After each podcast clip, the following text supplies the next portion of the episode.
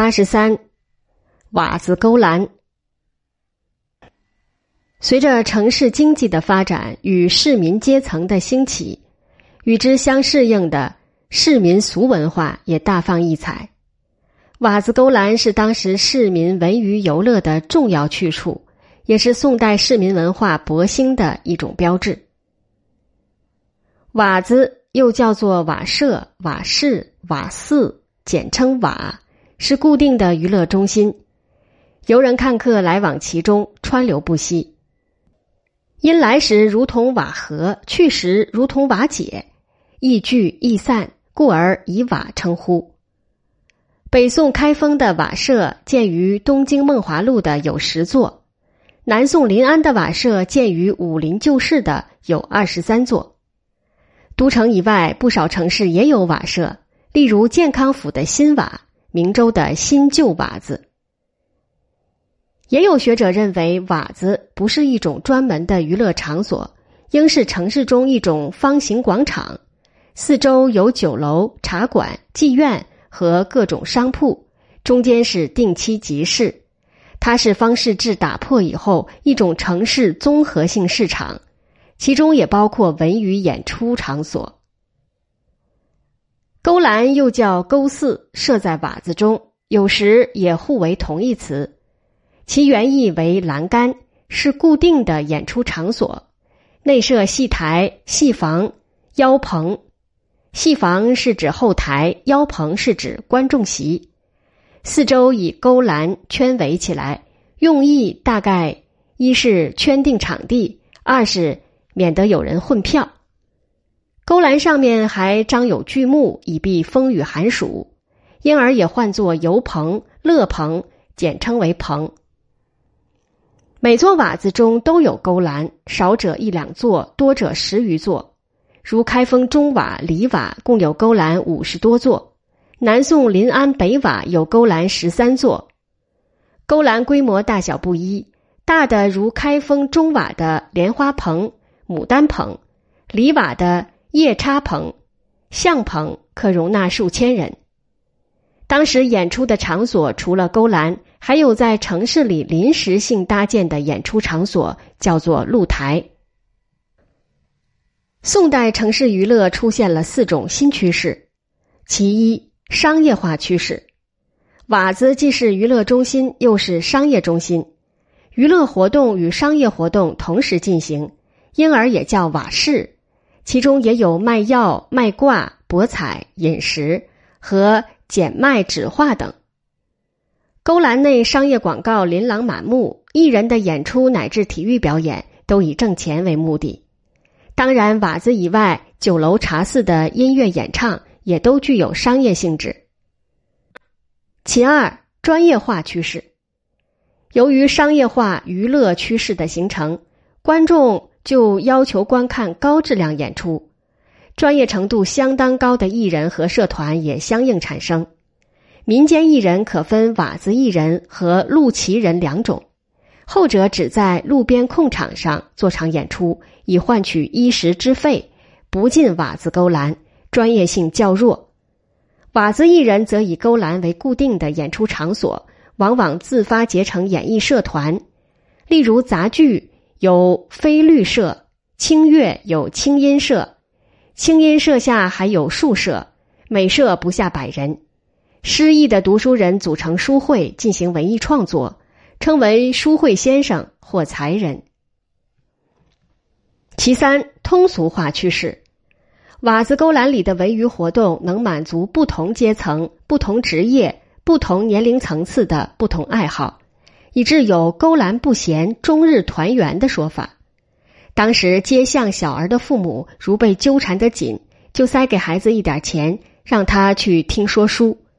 听到刘备失败，就有蹙眉头、流眼泪的；听到曹操打败，就手舞足蹈、喜形于色。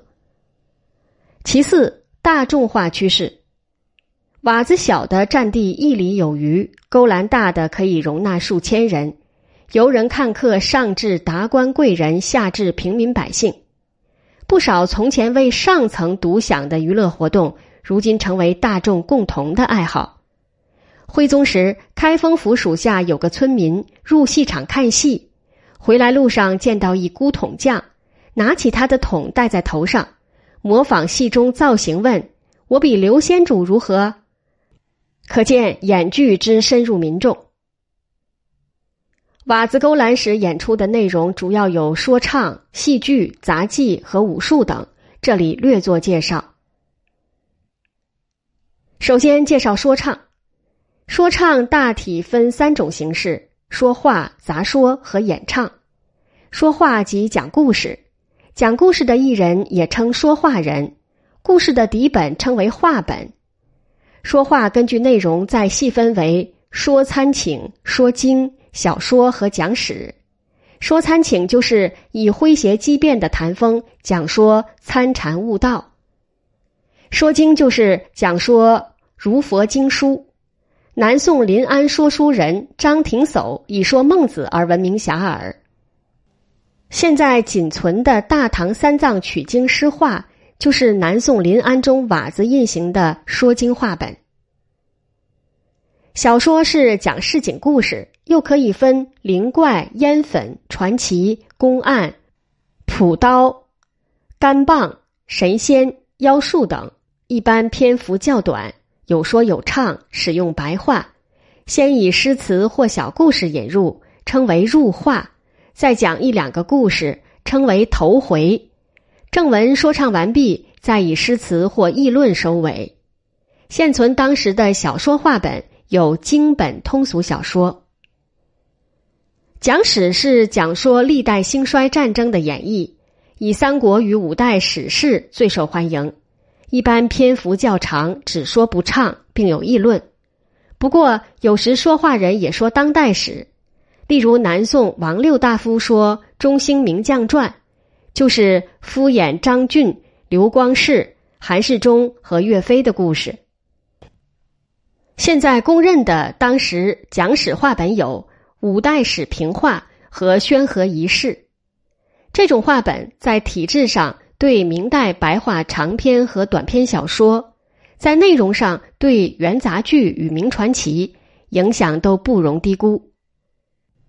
杂说以机敏幽默的语言说绝逗笑，其中的学乡谈学说各地方言。背商谜是指本人心口相商或与别人相商，琢磨如何出谜猜谜。说浑话就是滑稽诙谐的语言表演，或说让人捧腹大笑的故事，或吟咏语有讥刺的歌诗，有点像现在的相声。演唱分为好几种，小唱声调重起轻落。跳唱音调曲折柔慢，叫声模仿各种市井叫卖声，唱转兼容小唱、跳唱等多种声腔，伴以笛声、鼓板，类似今天的大鼓。和声主要演唱诗词，指物题咏，应命立成，当场演唱。乔和声则是以滑稽或乔装的样子演唱和声。陶真以琵琶伴奏演唱小说或评话，略似后来的弹词。演唱艺术中最具代表性的是诸宫调和古字词。诸宫调是兼用多种宫调演唱长篇故事，宫指以宫声为主的调式，调指以其他各声为主的调式，说唱兼备，以唱为主。演唱时用琵琶等弦乐伴奏，因此也称抽弹词。孔三传与张五牛分别是开封与临安诸宫调的著名艺人。古字词说用散文，唱用韵文，使用同一宫调，反复以鼓伴唱或写景叙事。其次说戏剧，当时戏剧包括傀儡戏、影戏、杂剧和南戏。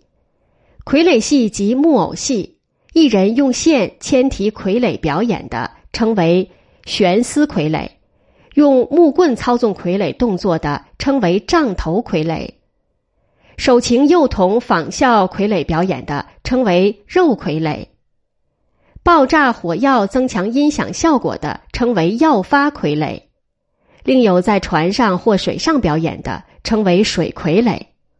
傀儡戏题材广泛，能表演情节复杂的历史故事，很受民众欢迎。影戏已由纸影发展为皮影戏，因用羊皮雕形，比白纸不易损坏。艺人边讲唱故事内容，边摆弄人物皮影，透过灯光折射在幕布上变化造型。故事内容也以敷衍三国征战最受欢迎。洪迈有绝句说：“三尺生绡作戏台，全凭十指逞诙谐。有时明月登窗下，一笑还从掌握来。”形象生动的赞颂当时手影戏的高超技术。杂剧出现在北宋时期，由唐代参军戏演变而来，但情节和人物都较参军戏复杂，其间也穿插一些插科打诨。角色通常有五个，即莫尼、尹戏、傅敬、傅墨、庄孤，其构成有验段、正本、杂扮三部分。正本是杂剧主体，验段是正本眼前的小段，也称验段。火焰的焰，第一个焰是艳丽的艳，意思是犹如火焰，一明一灭，相当简短。杂扮是正本演出后的小段，可取可舍，也可以单独表演。杂剧演出时有音乐伴奏，以锣鼓为节拍。开封每年七月七日到十五日上演《木莲救母》杂剧，广受市民欢迎。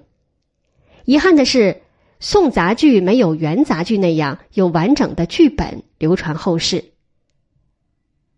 南戏也称戏文。南渡以后兴起于温州一带农村，故而也称温州杂剧或永嘉杂剧，以村坊小曲演唱。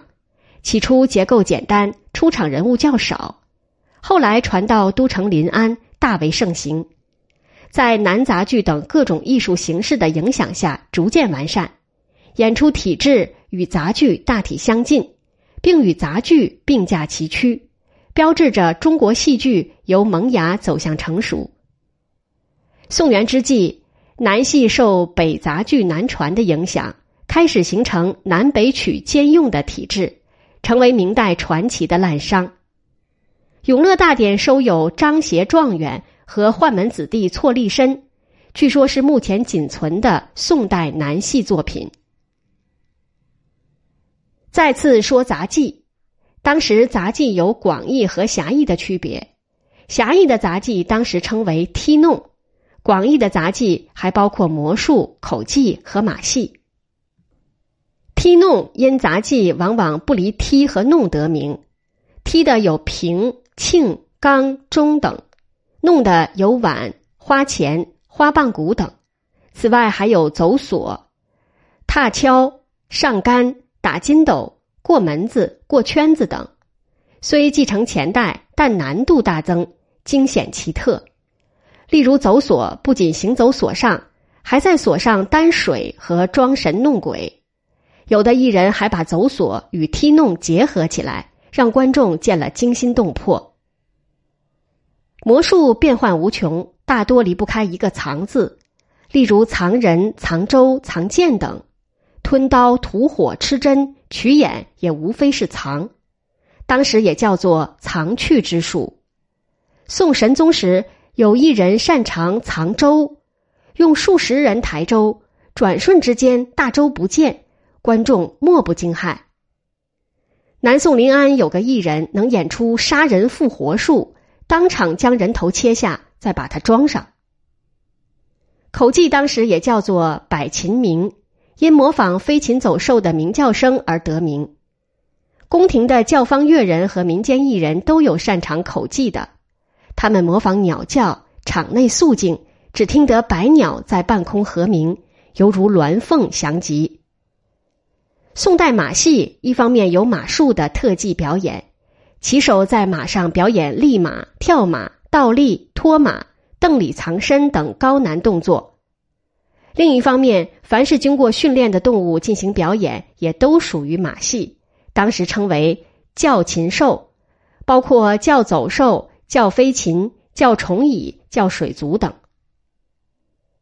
教走兽有笨熊翻筋头、蠢驴跳拓肢舞、猴子演百戏、狮豹表演等；教飞禽有禽鸟认输、乌鸦下棋等；教虫蚁表演各种小巧新奇的节目，例如蚂蚁决胜是调教黄黑两对蚂蚁，大者为将领，插旗为号，能对垒交战，演其归学。教水族有鱼跳刀门、乌龟叠塔和七宝之戏等。七宝之戏是一人一边手敲铜锣，一边呼唤动物的名称，桶内鱼蟹等七种水族应声出来，头戴面具，边游边舞，令观众趣味横生。最后说武术，当时城市里有商业性的武术艺人社团，例如南宋临安的。射弓踏弩社、穿弩射弓社等等，拳术往往以套路形式出现，器械武术也有长足的进步。南宋已有十八般武艺的说法，不少的武术表演与舞蹈相结合，称为诸军百戏。在瓦子勾栏或空地露台现演的各种武艺中，最受欢迎的是相扑。相扑也称。绝底或争交，民间相扑手为谋生所做的表演，开场往往有女相扑手数队打套子，招来观众，然后正式表演。女相扑手的表演一再遭到以礼法为理由的反对，但直到南宋后期依旧盛行。值得注意的是，辽金两朝的市民文化也相当繁荣，辽朝宫廷已有杂剧演出。民间当亦如此。金朝灭宋，将开封的杂剧、说话、小说、影戏、票唱等艺人一百五十余家迁往北方，这些文艺样式也在金朝广为流传。